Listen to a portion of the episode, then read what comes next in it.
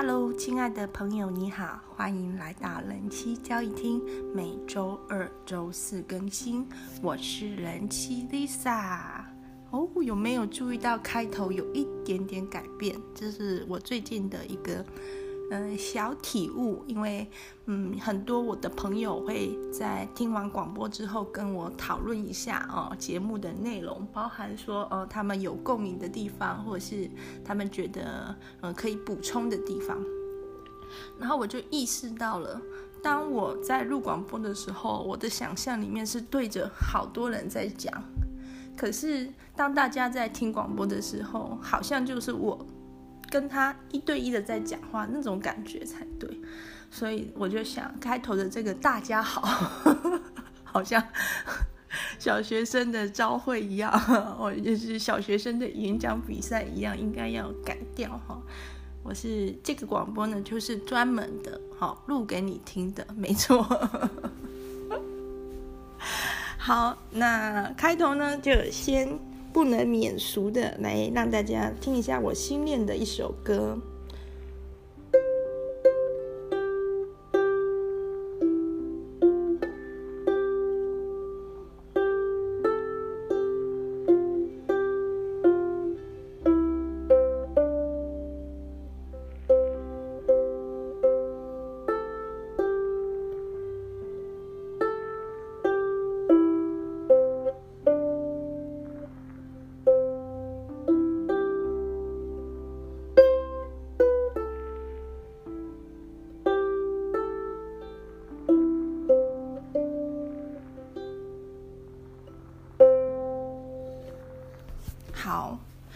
今天的呃主题呢是哦，有朋友点播的哟，好开心哦！其实我录这种、嗯、实用性质的各种攻略哈、哦，已经一段时间呢，包含有如何怒气管理啊，如何增加性能力啊，如何找到幸福啊，如何婚姻呃更美满呐、啊，如何让另一半不要劈腿啊，甚至是如何和自己的家人相处，如何走过人生的低潮。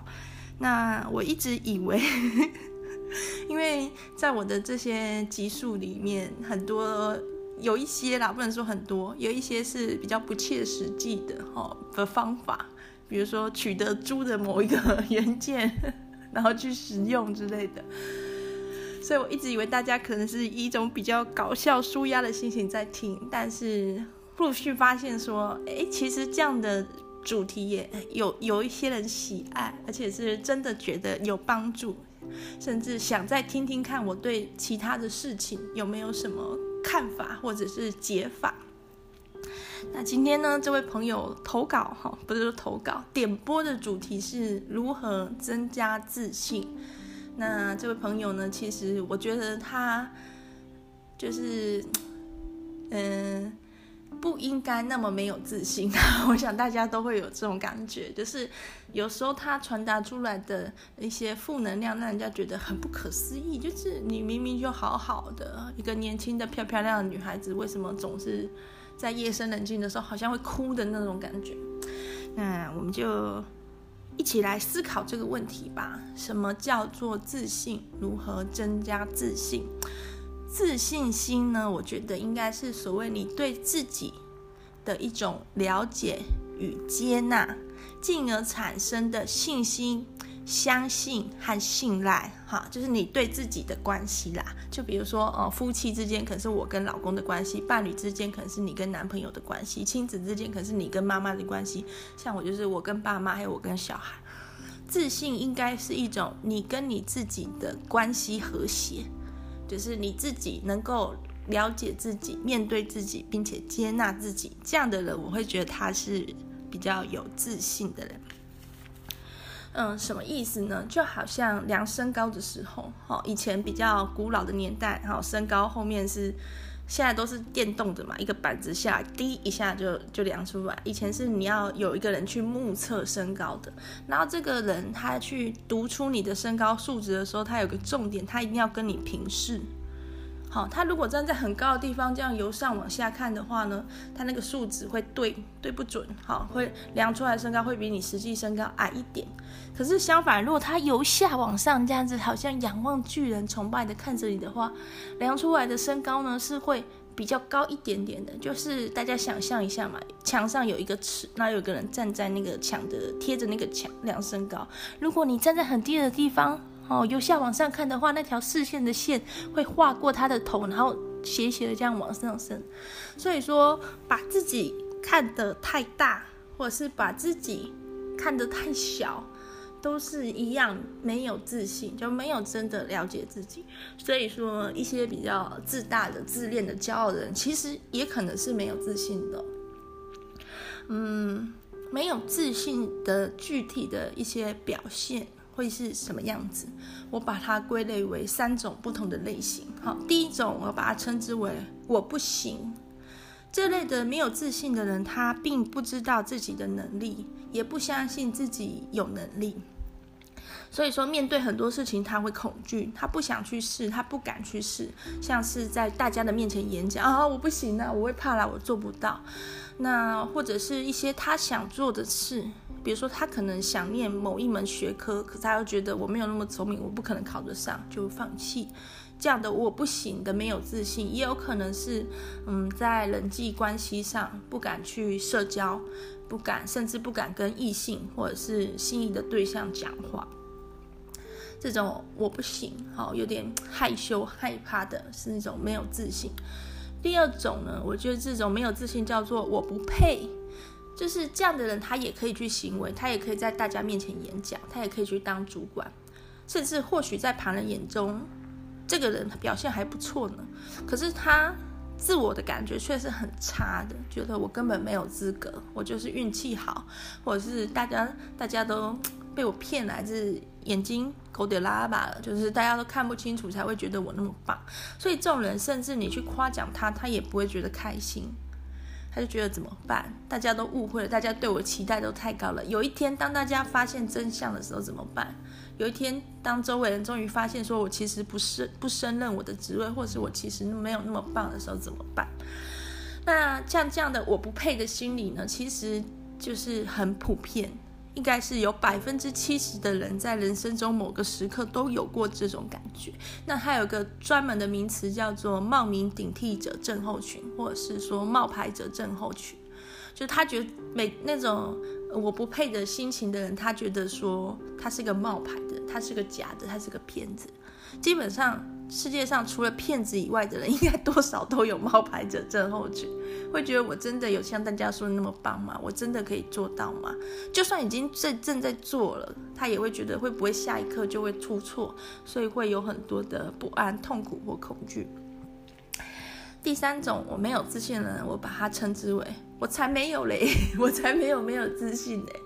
呃，这样的人呢，他的特色是他很膨胀自己，常常吹嘘自己，然后好像讲一些事，觉得好像自己很厉害，但其实他可能没有那么厉害，在旁人眼里，他自己多少也知道，所以他的心情是有一种自卑转自大，他就是不想要人家看见他的弱点，所以一直去膨胀其他的面相。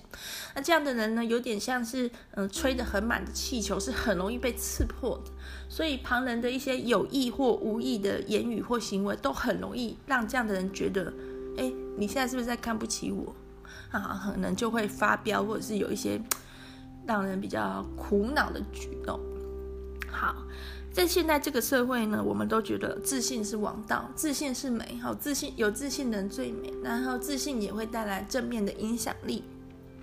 这个说法当然是一部分是没错，但是其实每一种感觉、每一种感情都有它的存在的原因。就如同我们之前在讨论愤怒的情绪那一集有讲到，愤怒哈虽然有可能对别人造成伤害，但它也是一种极致的力量。那像忧郁、忧伤，它可能会让你什么事都不能做，但是或许在某一些重大的伤害之后，你就是应该休息。所以说，忧郁、愤怒这些我们以为比较负面的情绪，其实都还是有它的意涵。那没有自信的感觉，其实也一样。好，比如说像第一种我不行啊的这种没有自信呢，它所代表的是一种自我的否定，好，不能相信自己，怀疑自己做不到。但是它其实也会带来一种督促的力量，就是其实我不够好，我还没有那个能力去挑战我想挑战的东西。这未必是真的，是一种自己的感觉。所以是，所以说这个这种怀疑、自我怀疑，它其实有一个正面的运用，就是它应该可以成为一个进步的动力。所以比较常陷入第一种，呃，我我不行啊，我我不够好，我做不到，我不想去做的这种没自信的朋友呢，其实可以去思考所谓的呃勤能补拙，或者是每天的小练习，从最小的标的开始，比如说觉得对。跟大众讲话是一件很很害羞的事，在众人的面前就会双脚发抖，然后语无伦次的。可以每天试着去做一些小演说的练习，可能比如说像我一样录 podcast，或者是找人搭讪这种小的，越小越好。找人搭讪可能难度有点太大，哈，找朋友讲讲话，练习讲五分钟，这种一天一天的去练习，一天一天的去进步，慢慢的去找到成就感。所以说，这种我不行啊的没有自信，其实或许是一个让人去进步成长的动力。第二种冒牌者效应，我不配，哈、哦，我不配呢，其实它也是有它的好处的，就是有一些人他会很自以为是，比如说当他当上了高官或当上主管之后，就觉得我就是这么棒才会当主管，所以他可能会失去了对别人的同理心，也有可能会失去了接纳别人能力的。别人意见的能力变得刚愎自用，那就是很危险。特别你在一个越高的位置，一个决策者可能会影响一个公司的存亡，或者是可能会影响一个国家未来走向的状态下，那样高的职位的人，时时刻刻战战兢兢、如履薄冰是很重要的。虚心接受别人的意见，所以这种冒牌者效应，在这种。在这些时刻就会发挥它的效果。我我没有那么好，虽然大家觉得我好像很厉害，但我知道我自己可能还是有很多的缺点，所以就比较愿意能够去听别人的意见，或者是愿意能够反省自己一些决策的话，这个东西就会发挥它的正面影响力。那第三种我才没有嘞的人呢，是比较棘手的，因为他自己没有办法去承认自己的一些感受，就是他没有办法承认他自己没有自信的。所以他才要显得那么自大。那这样的人呢，一样，这种东西依然是有它的好好好处，就是它是一个讯号，对于周遭人或对自己来说，都是释出一个求救讯号。如果我真的那么有自信，我真的那么厉害，为什么我常常会觉得别人看不起我呢？其实觉得别人看不起自己的人，多半是自己看不起自己。曾经有一个实验叫伤疤测试，然后这个实验呢，在医院里面呢，会请受试者画上疤痕，之后请这个受试者在医院绕一圈之后，告诉告诉这个实验室的人说有什么改变，大家怎么看，有什么特殊的事，觉得大家怎么看？你之类的。那这个实验有趣的地方就在于说，他并没有真的让这个受试者脸上带着伤疤出去转一圈。在一开始化妆的时候是有镜子可以照的，所以他会让受试者看到自己画好伤疤的脸，哦，很丑，很可怕，这样子，很不自在。可是当镜子拿走之后，进行最后一个定妆步骤的时候，其实是卸妆，所以这个受试者实际上去医院绕一圈的时候，脸上根本没有疤痕哦，没有自己以为的那可能会吓到人的样子。可是每个受试者，当他去跟实验室人回报他所感觉到事的时候，都是说啊，比如说那个护理师啊，一直看着我，然后很多呃不友善的注意的眼光，或者是有些人会回避我的脸，这样子很多很多这样的意见回馈。那那那是怎么回事？所以说，就是你心里的那个伤痕，有时候是反而影响了你的一些感觉，别人未必有觉得你怎样，是你自己一直觉得自己怎样。所以说，第三种这种我才没有雷的人，哈，他的这种行为有时候会让周围人觉得，有有点烦，哈，一直觉得别人看不起你。那到底你自己呢？你自己看得起你自己吗？那这其实也是一个破口，或许就是在这样的一个情绪下，会有一个改变的契机。如果当事人自己能够意识到的话，好，讲完了这三种类型，当然啦。没有自信到一定的程度是非常不舒不舒服的一个状态，就是你会常常陷入一个自我的否定，还有焦虑。自我的否定其实在所难免，就是人生在世一直都处在于自我感觉良好的人 不多啊。如果有这样的，他会很出众，他会显得很突出。大部分人多少某些时刻都会怀疑自己，真的有那么好吗？我真的做得到吗？这种对自己的不能信任。关于自我否定，我很喜欢一句话，就是不要自我否定。因为自我否定是别人的工作，就是你不需要否定自己啦，别人会来否定你的。不要把别人的工作抢去做，你自己都否定自己了，别人怎么来否定你呢？哈，或许啦，或许自我否定人就是想抢先别人一步否定自己，好让别人否定自己的时候不会有那么多伤害。那我是觉得不用哈，不用别人要否定，让他去否定自己，不用花太多时间做这件事。可是。大家的我的朋友们就会想，我要是做得到的话，我就不用烦恼了啦。我要是可以不自己否定自己，我就不用烦恼。应该去记录下这些时刻，就是感觉特别不好、自我否定特别强烈的时刻，其实可以去记录下一个周期。如果是女生朋友的话，吼，发生在生理期，就是你月经要来之前的自我否定都不算数。那个没有，那个没有关系，那个是因为你生理激素的作用，很容易产生一些不好的感觉。不要把那个当真，你要过的做的是忍过那段期间，就生理期前来的前两天。有些人比较严重，可能是前一星期就开始自我否定。那个东西不要把它当一回事，好，就是知道说啊，反正我生理期来之前，我一定会不舒服，我一定会常常有很多负面的想法，然后去准备准备怎么好好的度过生理期比较重要。又或者是会受某一些因素影响，比如说有些人在跟家人相处的时候，就特别容易自我否定，那可能就是 那个家人其实就是一个否定源嘛，可那个家人就是一直从上面往下看，把你看得很小的那个人，所以只要你跟他接触，你过后你就很容易被那个负能量、那个由上往下看的不愉快的视线给困住，找到这个。找到这个规律，或找到这些原因，可能对于再去调试这样的心情是很有帮助。另外就是所谓的焦虑、恐惧、不安，觉得好像会有不好的事要发生，就很担心。这种不安全感也是每个人都有可能有的。那情况很严重的时候，会影响到生活，就是吃也吃不好，睡也睡不好，可能做事情的节奏都被打乱，这么严重。我曾经读过一篇报道，他说：“把你的每个烦恼都记下来。哦，我担心什么？我担心什么？我担心什么？好，只要你想到你有在担心，你就把它记下来，然后把这张纸留着。九十天后你再看哦，你会发现里面九成的事情都根本没有发生。比如说，哦，我担心什么？我担心我便秘，不能讲出来，不能把我担心的事讲出来。好，假设好了，我担心。”我担心我们家漏水，好，便秘刚刚那个太尴尬了。好，哦，我担心我们家漏水，然后我就把它写下来。九十天后我家会漏水吗？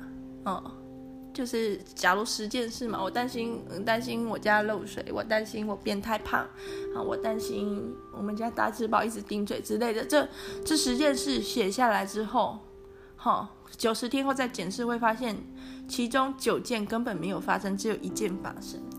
那再等九十天之后，再回来检视这一件事，后会发现说，因为一件太少了，一百件好了，对不对不起，我举一百件。假设一开始就把一百个对未来的担忧烦恼写下来，经过九十天后再检视，会发现其中九十件都没有发生，都是自己庸人自扰，都是自己的想象。好，那十件已经发生的事，再过九十天，然后回头过来检视，会发现其中九件事已经不烦恼了。比如说，我家可能真的漏水了。但是久了就觉得自己好像住在水帘洞一样，也习惯了之类的，或者是我真的便秘了，但是后来我吃益生菌，然后就好了之类的，就是能够持续很长时间的烦恼，其实只占我们的烦恼里面的百分之多少呢？突然突然突然突然突然突然被这个数学题目卡住了。一开始九成的烦恼都不会发生，所以只有对只占了百分之一而已。就是，所以我们每个人他的焦虑或者是烦恼，其实都是一百倍的，根本都是根本都是多的。对，如何就是意识到这件事，就可能靠着记录就可以慢慢发现这件事，就是自己担忧的事不一定会发生，或者是发生自己不一定会那么困扰，所以就不需要花费那一百倍的心力去烦恼，好去担心，好只要花花百分之一的心力去担心，这时候大家就会讲了，我要是做得到。各位朋友就会想，我要是做得到，我就不用问你啦。我就是很烦呐，啊，我就是很自我否定，走不出来啊，啊，觉得自己怎么这样啊？觉得自己是不是很烂啊？觉得是不是很多担担心啊？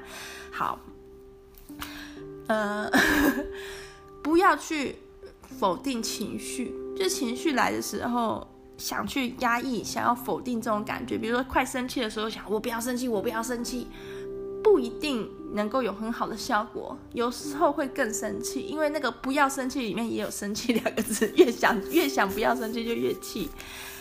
可以去想象它是一个浪潮，去充分的浸泡它，感觉它，然后让它过去。这里充分的感觉，我觉得反而很重要。就是你有一个担心的事，它其实是很表层的，像冰山的最表层。比如说我担心便秘。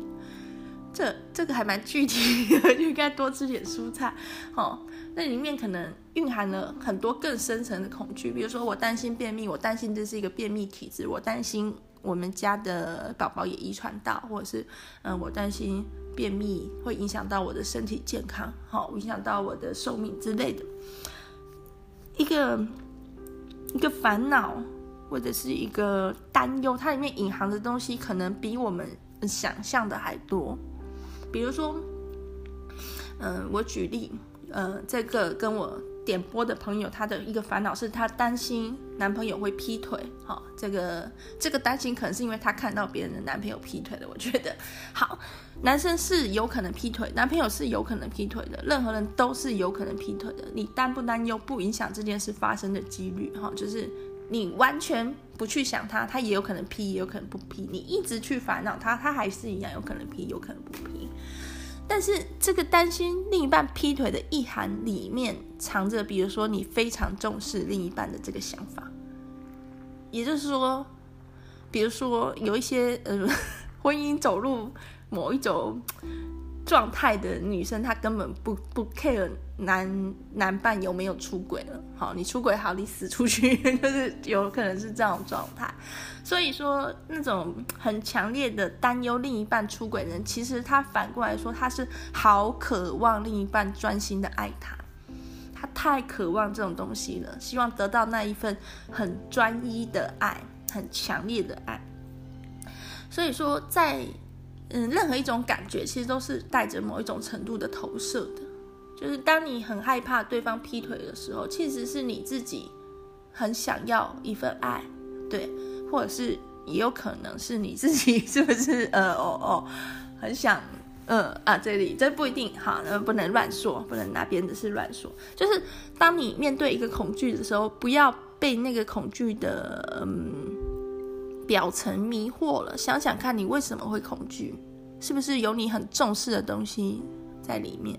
很在乎的东西在里面，比如说你害怕，假如你害怕不能达到父母的期待，首先就可以看出来你很重视父母啦。你父母能能不能满足父母的期待对你很重要，而且你很渴望，其实你超渴望得到那个肯定。那父母这一题，其实我一个过来人，我可以告诉你，哈，不用去想能不能达到父母期待这件事，生命本身就已经完整了父母所有的期待了。就是比如说我两个小孩，他们光是愿意来当我的小孩，就已经是完整了我所有的期待。对，那如果说你觉得不是，不会啊，我父母看起来对我超不满，那是他们表现上的一些问题，可能他们把对你的一些担忧或者是自己的一些欲望投射给你了。如果一个父母他真的觉得对他子女很不满，真心的觉得很不满的话，很负面的感觉的话，那这个父母他有他自己的 issue。那我记得看过一个，是不是《第六感生死恋》啊？还是什么灵异第六感？这个故事大概就是有一个小男孩，他死了，他自己还不知道，然后他就有一个阴界跟阳界的能力。那其中有一个人呢，他其实常常去自己的妈妈的坟前问他一个问题，问说：“我有曾经让你感到骄傲过吗？”但是因为妈妈已经死了，所以没有人能告诉他答案。但是这个这个不知道自己已经死掉，所以在还留在阳间的鬼魂的小男孩是有办法去。沟通的，所以他就告诉了这个常常去自己的妈妈坟前问我有曾经让你感到骄傲过的那个人说，这件事他妈妈有给答案，然后就问说那个那个人就当然就问说那妈妈答案是什么？我有我就是那个小男孩他不知道问题是什么。就是这个这个很渴望得到妈妈肯定的，常常去坟前问的这个人的问题，小男孩是不知道的。但是这个死掉的妈妈有请这个小男孩转告，就是关于那个问题，他有一个答案。然后那个人就问说，答案是什么？那小男孩就答：Every day，每一天。就是这个这个这是一个电影桥段，但是他真的很深刻的表达出父母的心情，就是。一个孩子，他从诞生开始之后的每一天，他都是满足了我们所有的期待的，就是他就是我的宝贝这样子。从他出生开始之后的每一天，就是这样。所以说，如果有哦，各位朋友，如果有还在怀疑说我是不是做的不够好，我是不是没有念到父母想要念的，想要我念的学校，没有做到父母想要我做的成绩，这种。这种怀疑可以放下了。其实，在父母一个很深层的心里面，就小孩永远都是他的最棒的宝贝，最大的骄傲。好，但是回到 回到这个恐惧上，担心自己达不到父母期待的正恐惧，他的欲望深层的东西，就是代表自己真的好想要父母的期待，他真的好想要那个很好的亲子关系，你真的就是很想要，不然你不会有这种担忧。所以说，可能我们表面上会装作不在乎啊，跟父母处不好就搬出去住啊，对，讲故作潇洒，但其实内心深处可能还是很渴望。然后，在这样的恐惧里面，我们要再探讨一个更深层的东西，就是所谓的无条件的爱。无条件的爱对于我们那一辈的人是很陌生的，对我们父母辈的人来说是不存在的。可是这个观念越来越被提及，就是无条件爱，就是我爱你，因为你是你，就是你，我就是爱，这样子无条件的爱。那大部分的社会的情况下，不管亲子啊，还是夫妻呀、还是朋友都是所谓的呃有条件的爱，但其实有条件的爱就是有条件的不爱，哈，就是当你做到我的某些要求的时候，我才要爱你，意思就是你做不到，我就不要爱你。所以有条件的爱就等于不爱，哦，是很残酷的东西。那无条件的爱，可能我们的上一辈或是我们的伴侣都不太可能给我们，为了要认清这个现实。那无条件的爱应该谁给我们呢？就是可能要去思考，就是你自己有办法给你自己吗？就是在思考父母肯定你吗？之前，现在你的生活你自己肯定吗？在思考呃，伴侣是不是能够给你一个很专一的、很永远的爱的时候，你自己是不是怀疑过你自己值不值得被爱？对。那你要给自己一个自信心，是在于说，不是说去满足了父母的肯定，或者是男友没有劈腿，这样我就是果然是一个让人很着迷的女生，不是这样的。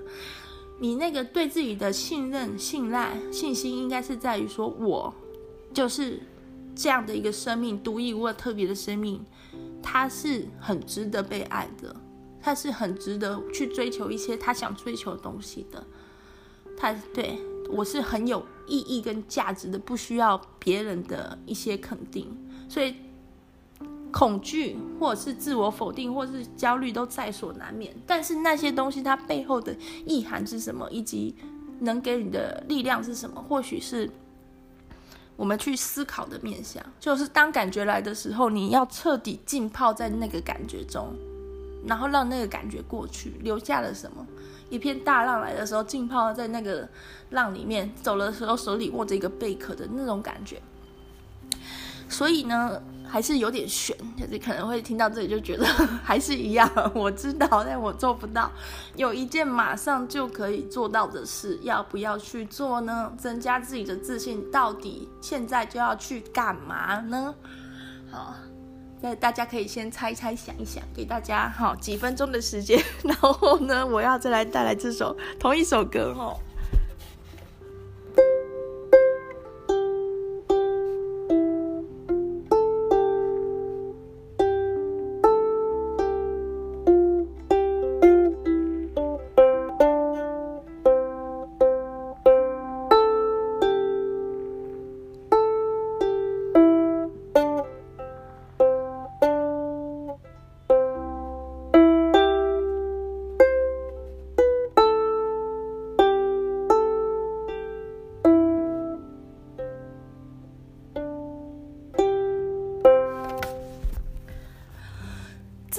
个东西呢，它其实跟一个客观的事实没有关系，它比较像是一个主观的认知、主观的价值判断。比如说，啊，Lisa 的乌克丽丽，哈，可能比较少人会觉得弹得真好，因为我自己好像有时候有些音都弹错，有点可疑。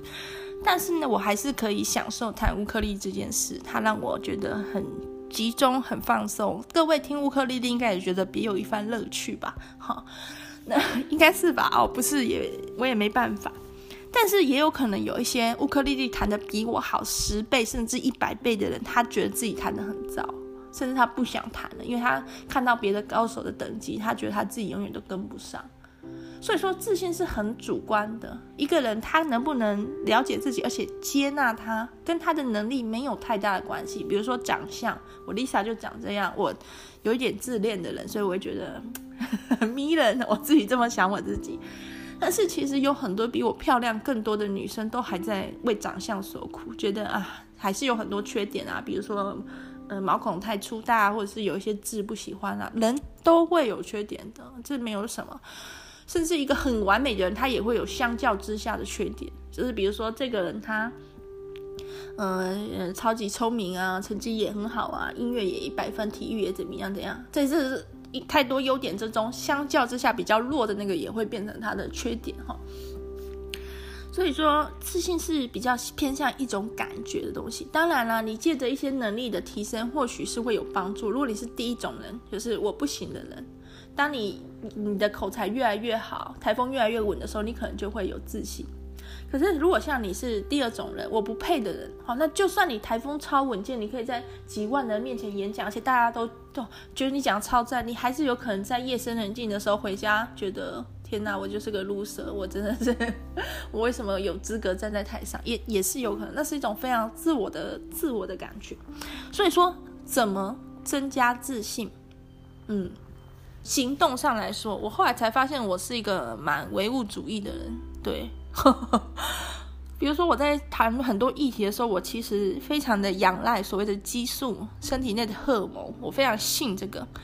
嗯，因为如果你是比较唯心论者的话，你会比较相信灵魂。但是我最近也有在研究一些心理课程、心灵成长课程，我自己看书研究，才发现说我对于。特别灵魂、特别灵的那那那些，我觉得很很看不下去。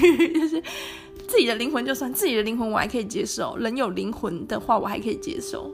外面有个圣灵的话，我觉得天哪，那到底是什么东西？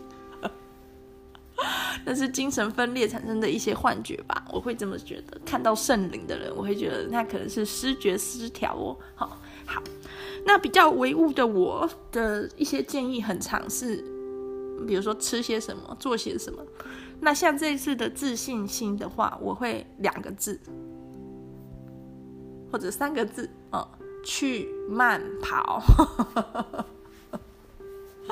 对，为什么是慢跑？首先，其实是运动啦。运动对于增强人的自信是非常有帮助的，因为运动之后，你体内所分泌的多巴胺会让你感觉很好，而且运动的时候会让你充分的感觉到自己，好，至少是自己的身体，好，你要运动，你要怎么去，比如说接一颗球，如果你没有办法好好的掌控自己的身体，你就是接不到那个球，你就是没办法把球投进篮筐，所以运动其实是一个掌握自己肉体的一个过程。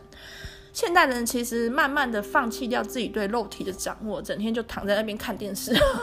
好哦，不不一定啊，各位朋友应该很多都不是这样。那我我很容易陷陷入这样子，放弃掉自己肉体的一个掌控权，就瘫在那。然后越不去掌控自己的肉体，其实掌控能力就会越差。心灵也是，心理也是，你能不能去控制你自己的心理，驾驭你自己的心理，还是你就是整天？被你的思绪带着走，那是可能是不太一样的。那所以为什么是运动？为什么是慢跑？哦，因为运动让你重新的控制你自己的身体，你的心灵跟你的身体之间的联系重新的建立起来，感觉到你自己。因为自信的第一步就是要了解自己，可是很多时候我们连自己是什么、自己在哪里都有点。懵懵懂懂，本体觉很差啦，走走走就撞到东西了，那就是因为根本没办法好好的察觉自己。那其中为什么又是慢跑呢？因为我觉得慢跑它是一个成本最低的哈，就是基本上你有一双慢跑鞋就可以了。那你没有那双慢跑鞋，适合运动的鞋其实多少也可以，有些人甚至打赤脚去跑的哦。再就是说，他不需要去花钱。就是你不需要去健身房，你也不需要租球场，哈，不需要花钱，不需要买球，都不需要。它可以有伴，也可以没有，有可以跟人家一起跑，你也可以自己跑。那可以在户外跑，也可以在室内跑，可以在操场跑，也可以在山里面跑。就是它的选择性，就是自由度之广，是其他运动绝对不可能达到的。比如说打篮球。好，你 你总是要在篮球场，比如说游泳，你一定要在游泳池。可是慢跑是随时随地，你想跑，你现在就可以跑出去的那种感觉。所以说，假如这个运动你还是不想做，你还是不想做的话，那其实 就是证明你真的不想做，就没有什么借口啦。为什么不跑？那慢跑的还有一个特性，就是它是非常重复的动作。我不知道各位有没有跑过马拉松、半马或者是路跑。其实就是就是这样而已啊，不会有其他事。就是你沿着那个道路就一直跑，一直跑，一直跑，一直跑。那这样的重复的动作有什么好处呢？哦，就是你不用去想一些事情。比如说像你打球，你还要去想怎么去接到那个球，哈。可是慢跑的时候，有些人是可以完全放空的，就是专注在呼吸跟步伐。那有些人还是可以继续想事情的。可是这时候想事情的感觉也是很特别，因为你的体力是在劳动着，然后你在想事。所以慢跑的时候，你可以专心跑，你也可以听音乐或听广播，很多种选择，看你喜欢哪一种都一样。你的思绪可以非常的，嗯，怎么讲呢？处在一种很专注的状态下，或者是你比较不会处在一种很忧虑啊、烦恼。跑一跑，那些烦恼会不见。哈，如果跑一跑，那些烦恼没有不见的话，就是你跑得还不够久。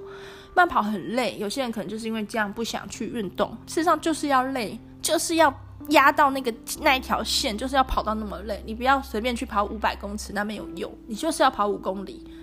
要跑到我觉得我我不行了，我跑不到五公里的，然后还是去跑，在那个时刻你才会意识到什么什么东西是你身体的主人，哈，什么东西是你身体的主人，就是你的意志力，甚至你会意识到有一种东西还超越你自己的意志力，好，那种感觉会帮助你找回到自己。而且一旦你成功了，就是你可以跑五公里了，下一次你可以跑六公里，最后你甚至可以跑一个马拉松的时候，那种成就感，或者是那种原来我自己也做得到的自信心是无可比拟的。嗯，现代人我觉得有一个问题，就是常常混淆了不想跟不能，哈，因为我们这我们是一个非常幸福的时代。假如我都不想动，我真的可以都不要动，我就要一直划手机，然后叫网拍或什么，我都不要出我家门，都可以。但是我不想，不是我不能。可是有时候我们会以为自己就不能了，我就不能吃苦了，我不可能，我不可能去餐风露宿的哦。比如说，我不可能去慢跑的，我不可能去，嗯、当就是流浪之类的。但是不想跟不能不不一样的两件事，其实你可以，就是其实每个人都可以跑跑全马，我不确定是不是每个人都可以，但是跑五公里应该是每个人都可以，那速度的快慢而已。对，那如果你因为不想就以为不能的话，那你其实就是在进行一种跟自己的原始脱离的过程。像我现在育有两个小孩，所以我很清楚的察觉到，嗯、呃，什么是很原始状态的人类。哦，因为特别是小只宝，现在八个月，他就非常的原始。多原始呢？如果你给他一个苹果片，他会拿拿在手里，然后开始咬来吃。你再给他第二片，他会用另外一只手拿起来咬来吃。这时候你再给他第三片呢？他两只手都已经各拿着一片苹果片了之后，他两只手会像小叮当哈，哆啦 A 梦的手一样握的握拳圆滚滚，然后想要去夹起那个第三片苹果片，当然很难呐、啊，两个拳头手在那边嗯用用弄不起来。那如果你给他吃奶嘴的话，他会一直吸吸吸。这时候你再给他苹果片的话，他会拿起苹果片去嘟那个奶嘴，因为他嘴巴已经吃奶嘴了，可是他又想吃苹果片，他不知道先把奶嘴。吐出来，他会一直嘟，一直嘟，一直嘟不进去之后，他怎么办呢？他就开始嘟他的脸颊，想说：“我是不是嘟错位置了？这边不是我嘴巴，所以就开始一嘟他左右的脸颊。”哦，就是就是这么原始，就是也觉得哎，好笨哦。可是这么原始的人，他身上有很值得我们学习的，特别是比如说情绪上，他不开心当然会哭啊，他想妈妈的时候会哭，或者是他玩具又一直被哥哥抢的时候，他会哭。可是哭完之后，他几乎不需要任何的调试，他就振作起来。嗯，就就是这样，他没有办法去，嗯，伤心太久，可能因为他还没有语言的状态，他没有办法把他的烦恼形象化，所以都是稍纵即逝的。所以一方面你觉得小孩子很脆弱，可是小孩子他好像也是不可思议的坚强，就是受过好像没受过伤那样的活着，其实这样一直一直在撞到，一直在受伤。可是我们大人不行。我们受伤了，我们就会记得，我们就会怕，我们就会有很多的感觉，怀疑自己。这种感觉也是大人才会有的。小朋友他不会怀疑自己，哦，他想要一个什么东西，他就马上去拿，拿到他就很开心，拿不到他就咩咩咩，在那边呃发出一些声音。那大人的想法就会变得很复杂，那种复杂的感觉有时候会把我们带入一个。迷宫里面，思绪的迷宫，所以怎么走出来？好，就我觉得就是去运动，去慢跑，去跑越远越好。好，至少要跑五公里，就是起码啦。你没有办法去挑战那五公里，你干脆都不要去跑啊！不，不行，这样大家就不去跑了。好，五公里没办法的话，从三公里开始了，至少跑三公里。好，三公里应该简单多了。我们女生哈，在高中的时候或大学的时候，体适能测验是跑多少？跑一千六，那时候的我觉得跑那一千六真的好痛苦哦，超累。可是后来当我成年了之后，工作之后再去接触慢跑的时候，才发现天哪，一千六就是 超短的啊，跑一下就没有啦的那种感觉。实际上去慢跑的时候，你会遇到很多的人，那你会有一些感触。慢跑对于这三种自信心不足，几乎都有很好的效果。第一种。觉得我不行的人，假如你可以愿意去跑步，然后跑一跑之后去报名一个路跑，路跑都有比较简单的组别，就是比如说四公里组的那种，或者是半马组的，或者是都会有比较简单的组别。好，挑找找比较简单的去挑战，然后拿到证书的话，你会慢慢的有一种我其实也可以，我也能克服。好，这种成就感，对于那种常常觉得我不行啊，我做不到的人来说，跑步会增加他的这方面的自信。那对于冒牌者症候群，哈，觉得我不配的人来说，跑步可以让他不要花那么多时间去想一些负面的东西，因为你会很累，你会没办法想，你会想睡觉，或者是你会想吃东西，或者你会想泡个澡。跑步带给你的这种 哇，好痛苦的，啊、哦，跑得好累之后，是一种很放松的啊。跑完了，我真棒的那种心情。那对于第三种，就是自大转自卑，呃，自卑转自大的人，其实我们在跑步的时候，常常会看到一些肉眼可见、非常对自己有自信的，包含他可能没有穿上衣，没有穿上衣算了，还跟故意在操场跟大家逆逆向跑，然后确保每个人都可以看到他的身体的这样的人。哦，那也不见得身材有多好，但有些身材比较好。好，跑步让你回到自己身上，总是在想别人怎么想，别人有没有看得起我？那其实不是一个很重要的课题，那是别人的课题。哦，比如说，呃，别人就是其他朋友有没有喜欢 Lisa，这不是我的事啊。你要喜欢就喜欢，你要不喜欢就不喜欢，那是你的课题，你自己想清楚你要不要喜欢我，那不是我的。我的课题是我我喜不喜欢我自己。跑步的时候，你就会一直把自己拉回到自己身上，你会感觉到那种每个步伐、每一阵风吼那种负担，从生理到心理，你都会回到自己身上。所以跑步圈为什么有那么多 完全不在乎别人的人？哦，他们已经跑很久了，他们已经完全知道。身体的主控权在我自己，别人的眼光对我来说一点都不重要。对，所以说这是 Lisa 的一个想法啦。当然，自己的生命、自己的人生是你的，你掌握在你自己的手里。最近在讲一个故事，是孙悟空啊，因为我家小宝贝迷上孙悟空，孙悟空逃不出那个如来佛的手掌心，但其实那是一个比较表象的、表层的象征。孙悟空是，他不是在跟那些神明或妖怪斗争呢。孙悟空的一生，他是在跟自己斗争。就是说，他是一个极有天赋的小子，因为他是从神仙的石头、女娲补石的那个剩下的那块石头蹦出来的的猴子。然后之后，他也经过一些努力，修炼出很多的魔法。他自我的课题是他怎么去运用他的能力在对的事情上面，在有帮助的事情上面，哈，而不是去一直去捣蛋啊、搞怪啊、伤害别人。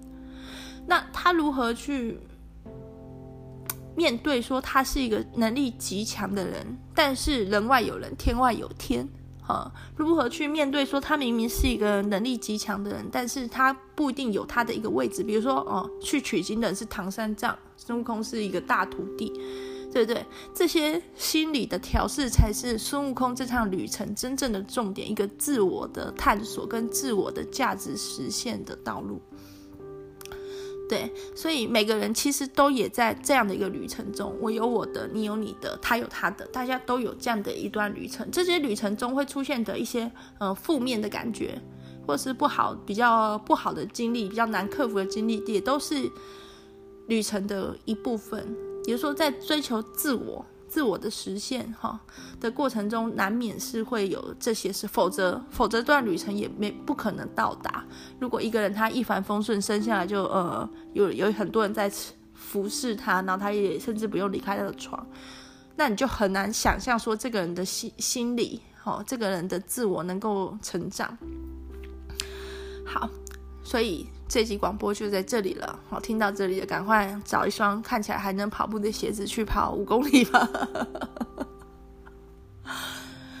不要，最好是每天跑，但如果没办法每天跑的话，也可以一周跑三次。好，如此实行半年，好，如果还是没有办法增强自信心的话，你再来找我，哈，我再来跟你一起跑步。好，谢谢大家，拜拜。